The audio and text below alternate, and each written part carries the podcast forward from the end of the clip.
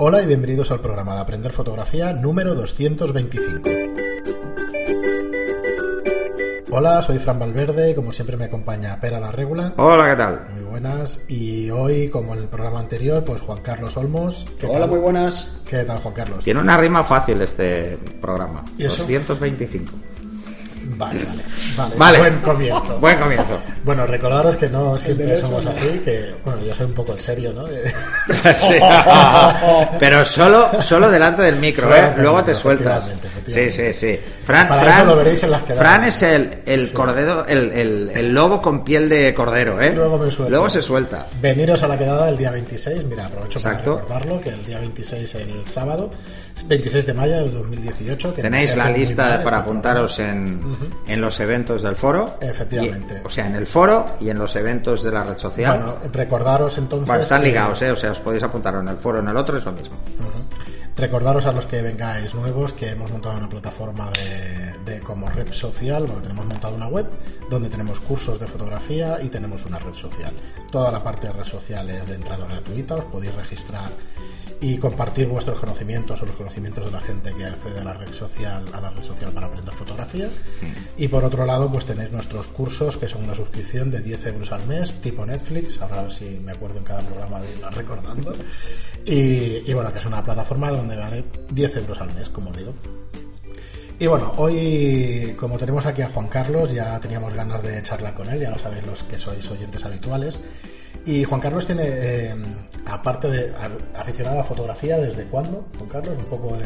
¿Tú sabes un poco de ti? Ah, un poco de biografía, de bio. Uf, yo es que empecé con 20 años con, con la película, pero lo dejé a los dos años, tampoco sin tomármela muy en serio. Y en el 2009 empecé, me volví a comprar la primera, además era compacta, una G5. digital. Digital. Pero hasta hace unos cuatro años no me lo he tomado un poco Ajá. así en, en serio, practicando más. Vale, y era por empezar de alguna manera, porque en realidad hoy queríamos hacer un programa especial hablando de, de un tipo de cámara que no es la común, que no es la reflex. No Bueno, no es la común ahora. Sí, era la común hace... Ah, Era la común hace unos cuantos años. Y son Eh, las cámaras que yo no tengo el nombre, bueno, formato medio, cámara de fuelle, cámara de gran formato, es todo un grupo de cámaras. Es un grupo de cámaras y todas son diferentes. Ajá. Para además con cometidos diferentes y con funcionamientos muy distintos. ¿Y, en cuál de ellas estás últimamente o has estado los últimos años trabajando?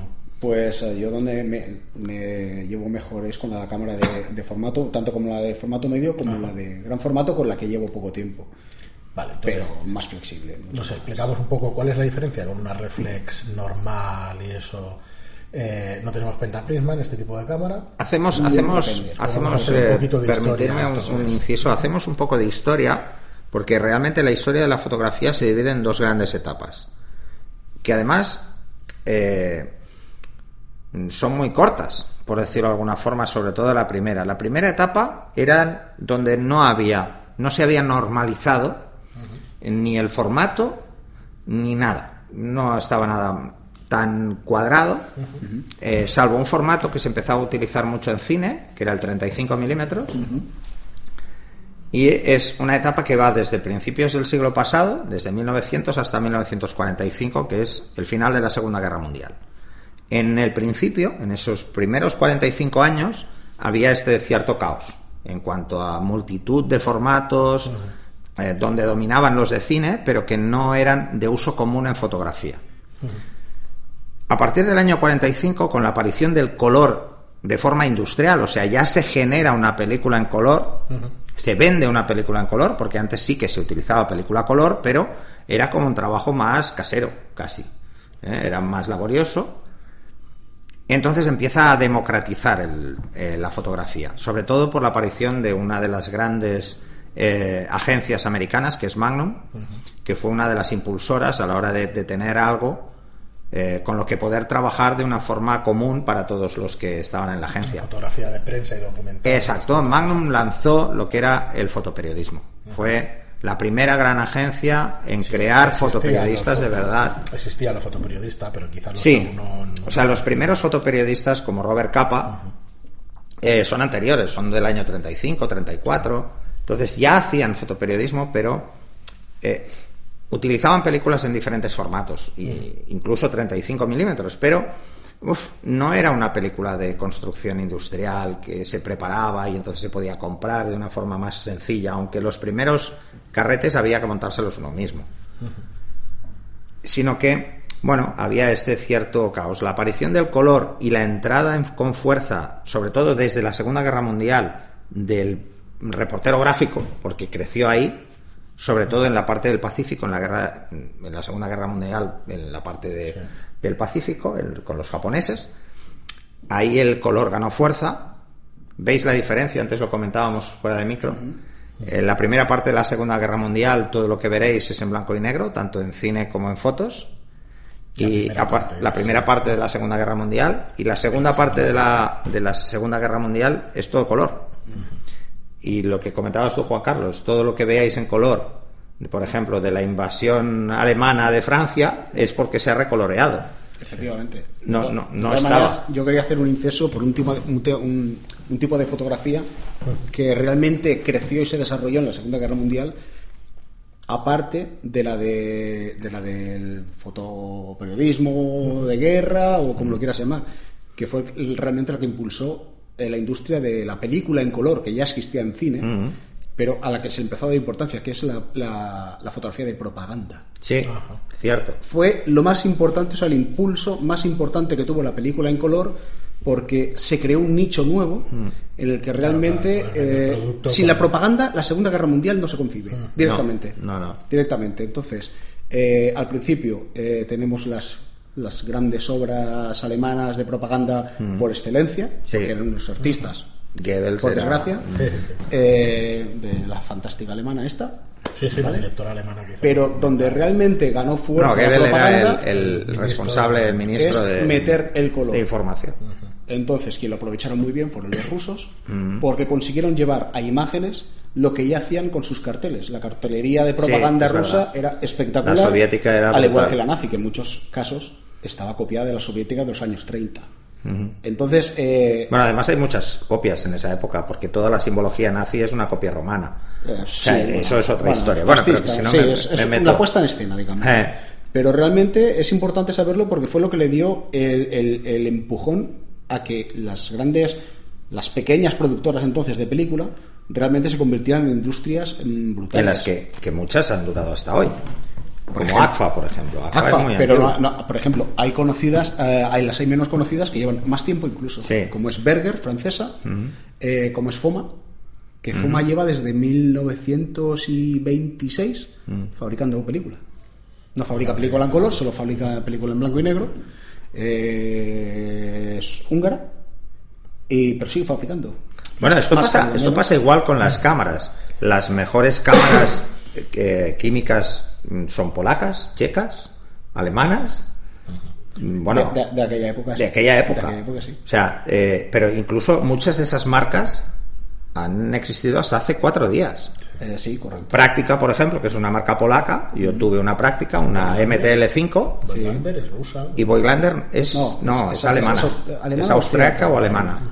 y, y hasta hace cuatro días. Yo no he vuelto a oír hablar de práctica, pero una no, cámara. No, porque práctica acabó dando paso a lo que fue Pentax. ¿Ves? ¿Ves? Porque fue Eso no lo sabía. Sí. Pues fue absorbida por Pentax. Pues imaginaros. O sea, yo lo que quería un poco lanzar el tema para que así Sí, Juan que Carlos. un poco de dónde era que realmente existe una, un, un antes y un después de la aparición o de la democratización de la fotografía gracias al fotoperiodismo. O sea, el fotoperiodismo fue el impulsor de la fotografía desde el punto de vista aficionado. Claro, pero te permitía ese fotoperiodismo, necesitaba unas herramientas que era una cámara pequeña, Efectivamente. Eso es. pudieras- Eso ayudó. Eso a que el ayudó a que apareciera el 35 milímetros como...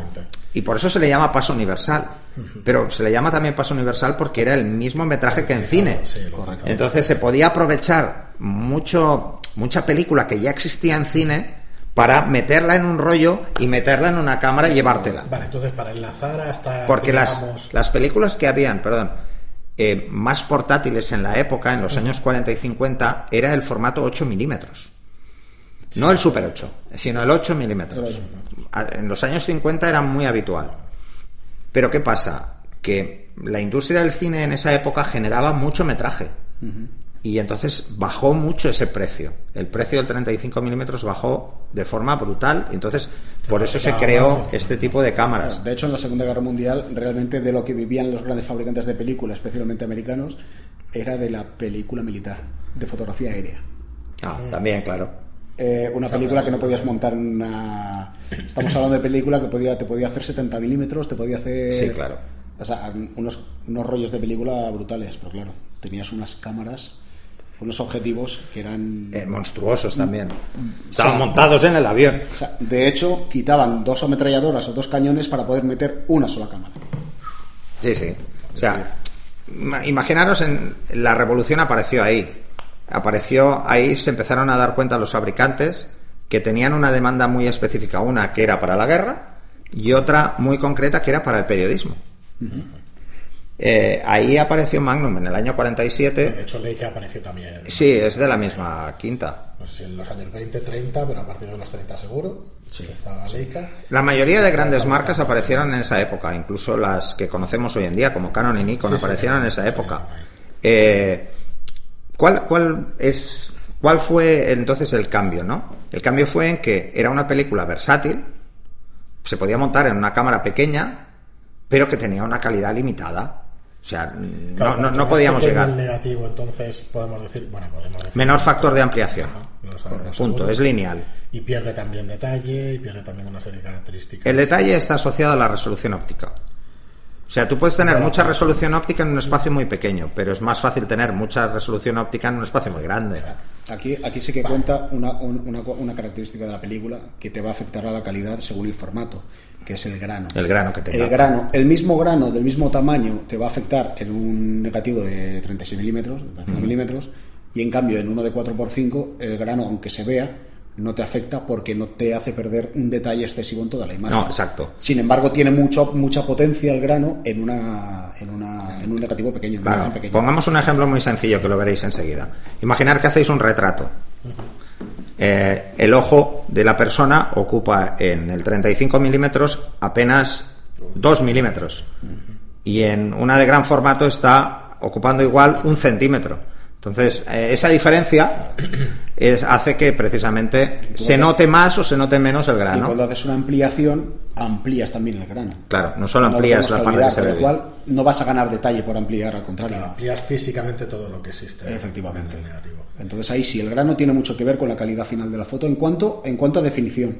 Bueno, entonces, enlazando eso, o el, el, comienzo, digamos, de la fotografía con los aparatos que están manejando últimamente y tal, o con el tipo de cámaras, eh, ¿Estás manejando cámara directamente de fuelle o es una cámara medio formato? O qué Yo estoy manejando las dos. Las dos. Las dos. Bien. Las dos. Yo tengo, además tengo, tengo algún híbrido raro.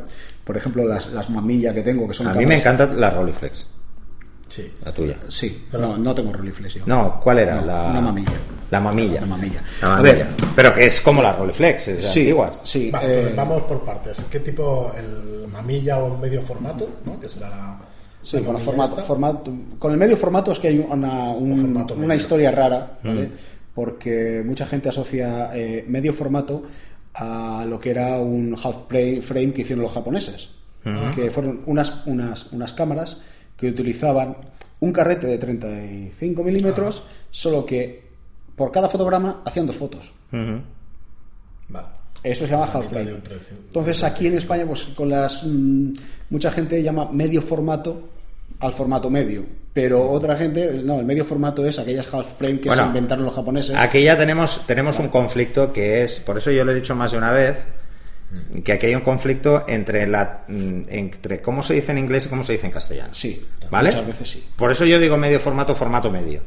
Y lo, digo los dos precisamente por evitar eso, ¿no? Vale, entonces estamos hablando de cámaras tipo Hasselblad en medio formato. Exacto, o sea, piensa que el, el, medio formato empieza desde cualquier negativo que sea mayor de 35 milímetros. Ya se empieza a considerar, mm, excepto lo digital de ahora, que es vergonzoso. Es muy vergonzoso. Pero el, el, más pequeño del medio formato sería 6 por 4 y medio. A ver, para que os hagáis una idea todos. centímetros, para que os hagáis una idea. Eh, cuando hablamos de 35 milímetros estamos hablando de 36 por 24. Mm. Aunque se diga 35, no, es 36 por 24. Para que mm, puristamente estemos hablando de medio formato, debería ser el doble del lado menor. Debería ser como mínimo 36 por 48. Como mínimo. ¿Vale? Eso sí que es medio formato. Lo que dice un poco Juan Carlos es que lo que es demencial es que no llegue ninguna a 48. Que se queden en 46. ¿Pero te refieres a los sensores ya digitales? Digitales. Los digitales, que son que más pequeños, sacando no llegan a ser el doble en muchos casos. No, no, o sea, de- No son el doble de un 35. A ver, todo lo que sea más de 35 conceptualmente es medio formato, como ha dicho Juan Carlos. Todo. O sea, si uno de medi- 39 mide ya 37 por era 25, No sé. si un, si un sensor mide 37 por 25, ya no es paso universal. Ya es medio formato. Sí, sí, sí. Ahora. Eh, vamos a ser un poco... Vale, entonces, eh, a partir de ahí, ¿qué ventajas o qué, qué- qué distingue a estas cámaras o por qué las hace distintas a una reflex? Entiendo que hay diferencia. que Bueno, vamos a ver. Sí, a ver, lo, lo pri- lo principal es que estas cámaras pueden ser también. eh, es que aquí mm, yo haría un pequeño inciso para que la gente supiera un poco de qué cámaras estamos hablando. Adelante, adelante. Estamos hablando de cámaras como lo que tú decías, Pera, la Rolleiflex, que es aquellas que todos hemos visto en muchas películas, de dos objetivos, uno encima de otro. Ajá. No es que hagan dos fotos.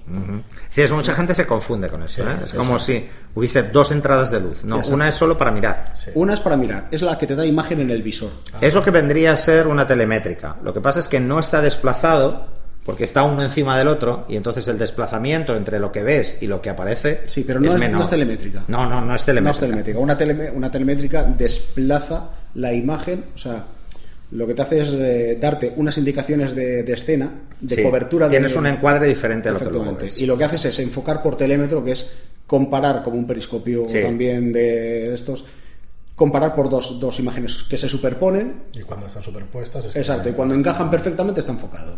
Ya está. Mm. Vale, entonces, este, este- Entonces- esta cámara Rolleiflex tiene dos y una es para ver. Una es para ¿Por ver. Entonces, ese, ese para ver eh, realmente son reflex porque llevan un espejo. Solo que este espejo es fijo. Vale. ¿Qué ocurre? Este objetivo, el que solo sirve para ver, solo tiene un diafragma, que es el máximo, la máxima abertura para que puedas enfocar. Que mm, el otro, el de abajo, es el que tú cierras. Normalmente lleva el obturador, que es central, que no lleva un obturador de cortinilla, y aparte lleva eh, lo que es el diafragma, el diafragma real. Vale. La diferencia con estas, el problema con estas cámaras es que tú no ves en tiempo real la profundidad de campo, no tienes manera de saberlo. Normalmente se, venden- se vendían con unas tablas. ¿vale? Para saber la distancia. Bueno, pasa exactamente lo mismo con las cámaras de 35 milímetros. Lo que pasa es que mucha gente no sabe que existe un botón de profundidad de campo. Sí. El, profundidad, el botón de profundidad de campo, que es que ese solo me oscurece, claro, porque tienes el diafragma cerrado. Claro. Eso es una Hay que, hay que entender cuando cómo funciona, hay que entender te- cómo funciona. Sí. Pero si os fijáis bien, si lo veis muy oscuro, seguramente lo veréis todo muy nítido. Sí, mucho más nítido. ¿Por qué? Porque realmente estáis diciéndole a la cámara que cierre el diafragma al diafragma que tenéis puesto. Efectivamente. Todas las cámaras de 35 milímetros tienen lo que se llama eh, un diafragma EMD, que es electromecánico diafragma o electromagnetic, depende de cómo sea el funcionamiento. ¿Qué quiere decir esto? Que siempre está abierto al máximo y se cierra en el momento en que tú haces la foto y luego se vuelve a abrir. Por eso podemos ver a través. Por eso podemos ver. Este es de doble objetivo, que uno es para ver, por eso tiene que tener el más abierto, porque si no, no veríamos nada. Efectivamente. A un F22 no veríamos nada. Entonces, es para poder componer de forma correcta. Vale, pues una vez eh, sabido esto de, de los dos objetivos y eso, entonces el obturador va directamente también en el objetivo. Van en objetivo, de hecho tú puedes cambiar en la mía. O sea, estas que hablamos, las Rolleiflex, mm, tenían fijo. la, es fijo. Entonces Rolleiflex sacó una gama que tenías pues un Cada equivalente a un cámara. 50, Sí. Pero tenías que comprar una cámara entera por cada focal, que en el fondo eran dos, solo tenían dos focales, equivalente a 35 y a 50. No, bueno, sacaron otra con un 135 que equivalía a un 80. Para un retrato, para retrato. Pero Bueno, luego está ese tema, que es el tema de las equivalencias focales. Porque la distancia al plano nodal es diferente. es diferente. Entonces, al ser diferente, porque el sensor, bueno, en este caso la película es más grande, pues eh, eh, lo que pasa es al revés de lo que mucha gente se cree, que cuanta más focal mm, es menos. No, aquí no. Aquí las focales, cuanta más focal tienes, realmente es más, más hacia tele vas, Sí, pero, pero, no con la misma equivalencia. no hay 95 equivalencia. O sea, si hacemos una equivalencia, eh, un 80 milímetros viene a ser un 50, Sí, correcto. aproximadamente. Correcto. Ya, un 80 milímetros en medio formato es como un 50 en... Suele ser entre un medio- 45, 42, 45 por ahí normalmente y es el estándar. es el 50, estándar. El estándar. Vale, pero depende de la película. Sí. No. Bueno, en este caso sí. Cuanto la mayor película. sea la película, más distancia hay del al plano nodal. Pero es que en este tipo de cámaras, en formato medio, solo hay una película. Vale, vale. Solo hay un tamaño de película. ¿Vale? Que es eh, lo que se llama el rollo de 120. O sea, Vale. antiguamente habían 120 y 220. La, la diferencia era la longitud de la película. Sí. Eh, 120 te da, pues según el tipo de cámara, para 8 fotogramas, para 10, para 12, para 15 en una de formato. Sí, porque tienes el ancho. El largo Claro. depende de, el ancho de cómo es sea. el mismo, 6. Es el mismo. 6. Entonces, en las que son tipo Hasselblad en formato cuadrado, Sí. es 6 por 6. Sí, sí, sí. A partir de ahí solo cambias en un sentido, no en los dos. Entonces, ahí sí que te cambia, te varía un poco. No, el 80, por ejemplo, no es exactamente un Exacto. 42 No, no, en no. un 6x6 que en un 6x4 y medio. Claro, porque no- Pero claro. por la diagonal. Sí. Pero mm, tampoco viene de, de ahí, no te va a variar, o sea, no, no te va a pasar de un 42 a un. No, Un hay, hay 60, pequeñas un 80, variaciones. un 80, bueno, yo lo sé por la Hasselblad que tenía un 80, normalmente nosotros lo equiparábamos con un 50 milímetros Sí. de paso universal. Sí, en 6x6 es un poquito. Por eso te das menos, cuenta pero de que en medio formato eh, un gran angular, un ultra gran angular, no hay. Porque por debajo de 24, Eso, No. 28, Ya, eso o que 28. digas, Lo más que puedes complicado. encontrar es un 45, un 40, perdona, y en formato 6x4 y medio. De pero, pero de- piensa que en un 40 se ve bastante más. A ver, estamos hablando que serían entre un 24 y un 28. Sí, sí. claro, un 40 pero se es ve más, claro. paso universal a un 24 o un 28. Efectivamente. Vale. Ahí también depende un poco de la cámara, porque, ojo, no todos los objetivos que te ponen 80 mm, depende del ángulo Sí. de visualización, que ver, no pero- siempre es el mismo en todos los 80 Pero ni en todos el los ángulo 50. siempre se mide en diagonal, como ya ha dicho Juan Carlos. O sea, realmente. eh, Ya, eh, claro, depende mucho de cómo sea el respaldo que tienes detrás, cómo sea el- eh, la película. Porque la diagonal cambia. No es lo mismo una diagonal en un formato rectangular que en un formato cuadrado. Sí, sí, no misma distancia. Es como las pulgadas de un monitor. Se miden en diagonal. Pues esto es exactamente igual. Cuando hablamos de un formato en concreto, hablamos de, una, perdón, una focal en concreto, hablamos de la diagonal. Exacto. Porque el objetivo, la lente es redonda. Es una pregunta estúpida, pero esto es una costumbre, ¿no? Hablar de ese tipo de focales y todo eso. es- sé que al final son matemáticas y tal, pero me refiero cuando medimos en diagonal y tal es porque nos hemos acostumbrado a medir así. Que podíamos haber medido. No, Porque tiene alguna explicación. Tiene una explicación. La explicación es que, mm, eh, bueno, es, es un igual, cálculo. sea- es un cálculo. Pero que es un ¿vale? matemático, entonces. Sí, Vale, vale. sí, porque estamos hablando de la distancia real al plano nodal. ¿Vale? Entonces, en función del ángulo, del ángulo de visión, eh, nos es más fácil compararlo. Nosotros no vemos las imágenes cuadradas, los humanos, las vemos rectangulares. No tenemos la misma mm, Sí, hacia sí, arriba, hacia abajo que a derecha e izquierda. Vemos mucho más a derecha e Si izquierda. tuviéramos ojos en vertical, Exacto. distinta. Sí, sí. Pues Básicamente por un tema anatómico. Seríamos una. Rolleiflex.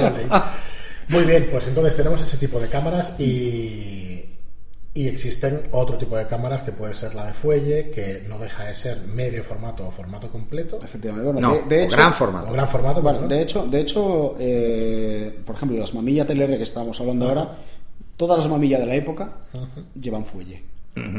Solo que no son de gran formato. No, son de Porque medio el fuelle, es, digamos que sustituyó al helicoidal que utilizan, por ejemplo, las Hasselblad, las tuvo. quitándole eh, peso y te da mucha más flexibilidad.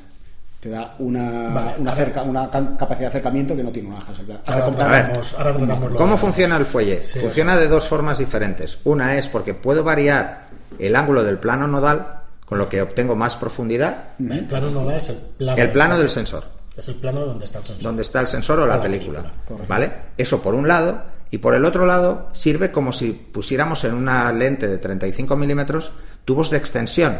Ajá. Quiere decir que cuanto más tubo de extensión pongo, más alejo la lente, más cerca puedo enfocar. Y ese es el efecto que hace el fuelle. Cuanto más alejo el fuelle, más cerca puedo enfocar algo. De todas maneras, Por eso tú puedes hacer con una de medio o de gran formato de fuelle hacer una macro. Espectacular. hasta, cier- hasta cierto punto, De la hostia. tú tienes una extensión máxima, pero mm, para hacer no de macro, pero mm, fotos de aproximación las puedes hacer sin un objetivo macro. Sí, no, yo ahora os diré alguna idea porque seguramente nos estará escuchando Fernando, que es, eh, me parece que es Guatemala o de un país de Sudamérica, que, que estaba encantado con el programa de fotografía gastronómica y supongo que estas cámaras, este tipo de cámaras técnicas y tal, para lo que es bodegón y fotografía gastronomía y tal, Claro. es una Bueno, maravilla. Por eso se le llamaban también cámaras técnicas, porque son cámaras de, estudio. de hecho, Vale. si os acordáis, Estas gordas. habían Sí. unos fuelles Claro, para reflex de Sí. 35 milímetros Sí. que eran fuelles para hacer macro. estudio. Sí. Sí, para para. Antes de que aparecieran, antes de que aparecieran los tubos de extensión de forma habitual, que ahora mm, hay muchísimos. Sí, se utilizaba fuego. Eh, Contactos se y utilizaba contactos, fuelle. lo que quieras. Vale, es más, y luego inversores. el- Coger el objetivo y darle la vuelta. Una cosa que me ha Anillos inversores. pendiente, el tema del gran formato también es por el tamaño de la película. Sí, decir, correcto. Las lentes, ¿y esos son equivalentes de medio formato a gran formato o son unas lentes distintas o unos objetivos distintos? A ver, mm, son objetivos completamente diferentes. Ajá. ¿Vale? Eh, sí que es verdad que con un adaptador adecuado podías colocarle alguna, pues o sea, una reflex, pero es igual. Te va a dar un círculo, una imagen la vas a multiplicar por un montón. Quiero decir, vas a convertir, no vas a poder tener angular en ningún caso. No, ese es el problema. Se vas a acercar la imagen. Eran, a ver, las cámaras de gran formato eran cámaras pensadas para estudio por volumen y por peso. Además solían ser, las iniciales eran todas de madera. Efecto. Bueno, Que era sí, armazón. sí y no. Aquí Hay de todo, tenemos que, que, que las primeras técnicas técnicas Eran eran, de madera. madera, ¿vale? Después salieron las cámaras eh, de estudio. Lo que realmente son las de estudio, que son de raíl Sí. o cámaras de banco óptico, que simplemente es un raíl con dos perfiles que sujetan el que sujetan el fuelle. Un perfil aguanta el objetivo y otro perfil aguanta el chasis de la chasis. Y ya está. Después lo que salió fueron las plegables, que estas son las cámaras de campo Ah, que sí. uso yo. Ah, estas son mucho, es verdad. Esta todavía la he visto en el artículo que subiste en. Subiste una de estas, ¿no? ¿Había una foto de una de estas? No, no, La que subí fue la de. No, esta eh, salí. Bueno, es una foto en tu. Insta o en algún sitio la he visto. Bueno, sí, la, la he subido Vale, vale. aquí a- al Telegram cuando estuve preparando. Ah, eso es, eso es, vale. Pues esa es una cámara de campo. Ajá. Cámaras eh, técnicas Pero para poder. pensadas para poder transportarlas a cualquier sitio con el mínimo peso posible a cambio de perder movimientos. El movimiento es lo que le da mm, el movimiento de, de toda la cámara en sí es lo que le da el sentido a la cámara técnica. Porque con el movimiento tanto del banco delantero, o sea, lo que sería el plano del objetivo, Sí. en todos los sentidos, como el de atrás, se puede mover el sensor, o sea, lo que es el plano de la película, eh, puedes hacer virguerías. Con las perspectivas, los puntos de fuga, ampliar el enfoque por la ley de Scheinflug, eso no te lo da, una reflex no te lo da, hay cosas que no te dan ni un tiro al shift. No, no, no. No te lo da. Está, estamos de acuerdo. De todas formas, yo además es una cosa que, que mucha gente no sabe y que mucha gente mm, descarta a priori, y es que una cámara de medio formato de película y una cámara química, las diferencias de calidad son brutales. Sí. Son mucho mejores las cámaras químicas, infinitamente mejores, por dos motivos fundamentales. El primero es porque no hay fotodiodo. Y como no hay fotodiodo, que es película fotosensible, eh, la difracción no afecta en el plano del sensor, porque no deja de ser una lente pequeñita, cada fotodiodo, y genera difracción propia. Y además, nuestras cámaras suelen tener un filtro de paso bajo que resta resolución. Mucha, porque es otro cristal añadido. Cuantos más filtros lleve, más cristales lleve. la moda es ir de- haciéndolos desaparecer. Ahora los están quitando. Pero los están quitando porque la gente exige más resolución y más nitidez. Vale, o sea, podemos decir que Porque el problema que tienen las cámaras- para ganar manejabilidad y facilidad en el uso, tamaño. No, para democratizar la fotografía, para hacerla accesible a cualquier usuario. Quiere decir, eh, yo, por ejemplo, mm, si veo a alguien con una camisa de rayas, con una de medio formato química, si le hago una foto tendré moaré. Pero es tan visible como en una digital, no, pero se ve mal. Puede marear.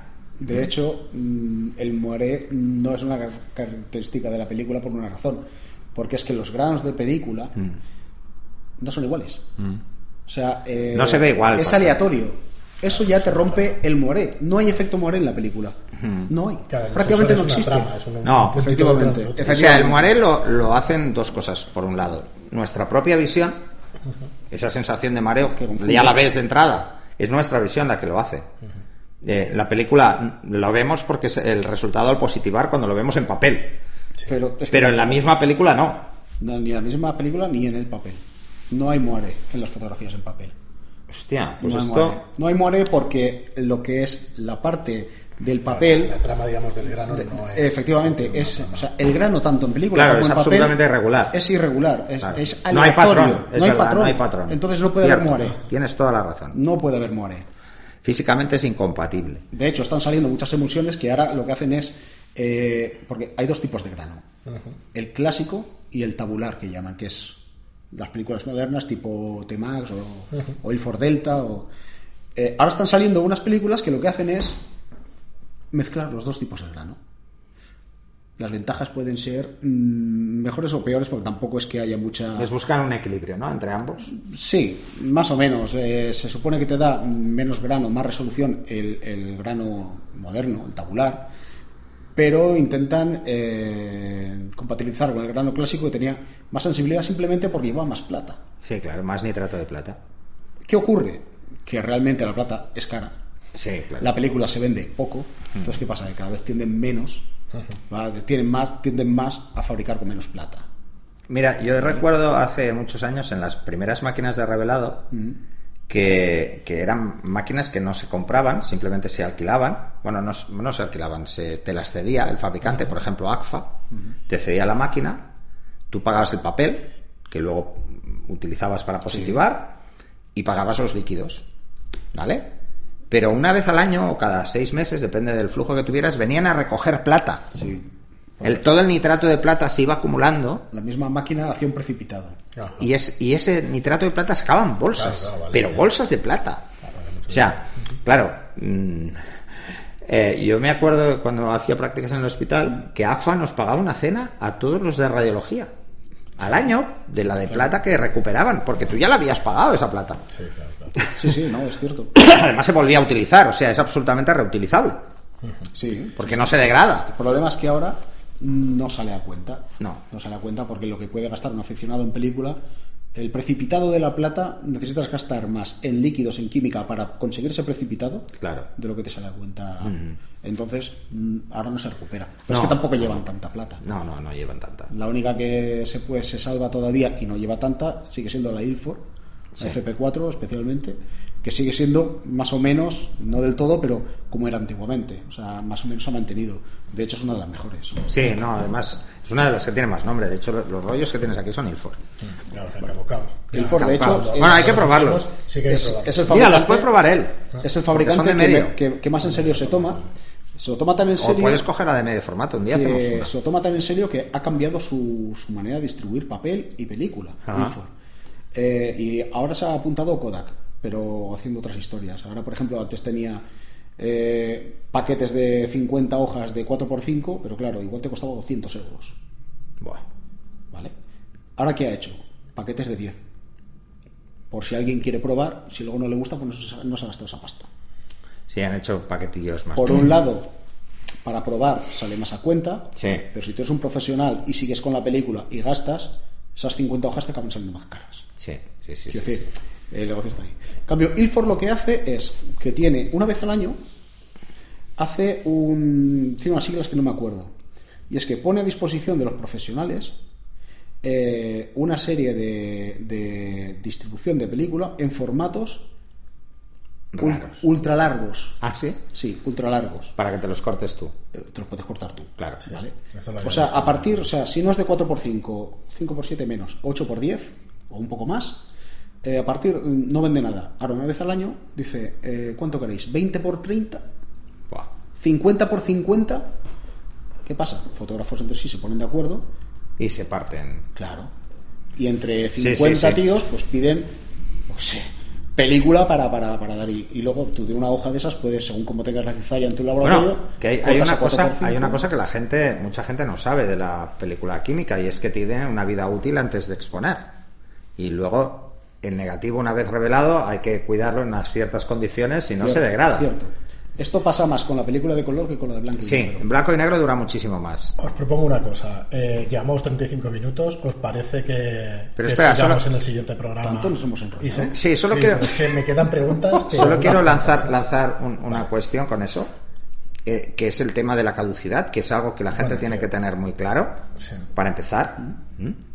Y luego, que eh, esto, que puede parecer demasiado bricolage, eh, lo que era muy habitual cuando yo empecé era comprar metros. Sí. A metros película. Yo compraba Es que había 35 visto en la milímetros. en esta de 35 Ramblas y milímetros. En Marcos. 35 milímetros yo compraba una bobina, una bobina que era enorme, era igual de 30 grande. Era, además se vendía en las mismas latas que la película de cine, que eran las latas estas grandes de 20 centímetros, Tipo metralleta Thompson. así tipo Thompson, de chapa. Entonces te ibas al cuarto oscuro y cortabas.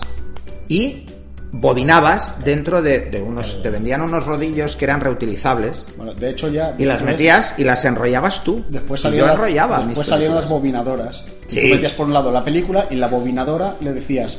¿Cuántas, ¿Cuántos, cuántos fotogramas? fotogramas quiero? Va, quiero 24. O voy a hacer una serie muy corta. Quiero 12. Quiero 20. Y tú le empezabas a dar a la manivela y cuando llegaba a 20 te avisaba, pop, y te cortaba. Cortado. Sí. Y ya está. Y luego, pero además había una cosa muy cachonda. Como yo me lo hacía a mano, yo no sabía cuántas me salían. Porque como no, no tenía una bobinadora, pues entonces iba metiendo película hasta que veía que no cabía. Pero a mí me cabían igual 40, 50 fotos en una bobina. Tranquilamente. Tranquilamente. Entonces yo iba con la cámara, claro, yo sabía que mínimo iba a hacer 36 fotos. ¿Qué pasa? Que la mayoría de gente bobinaba poco. Poco. Bobinaban 12, 14, pocas fotos.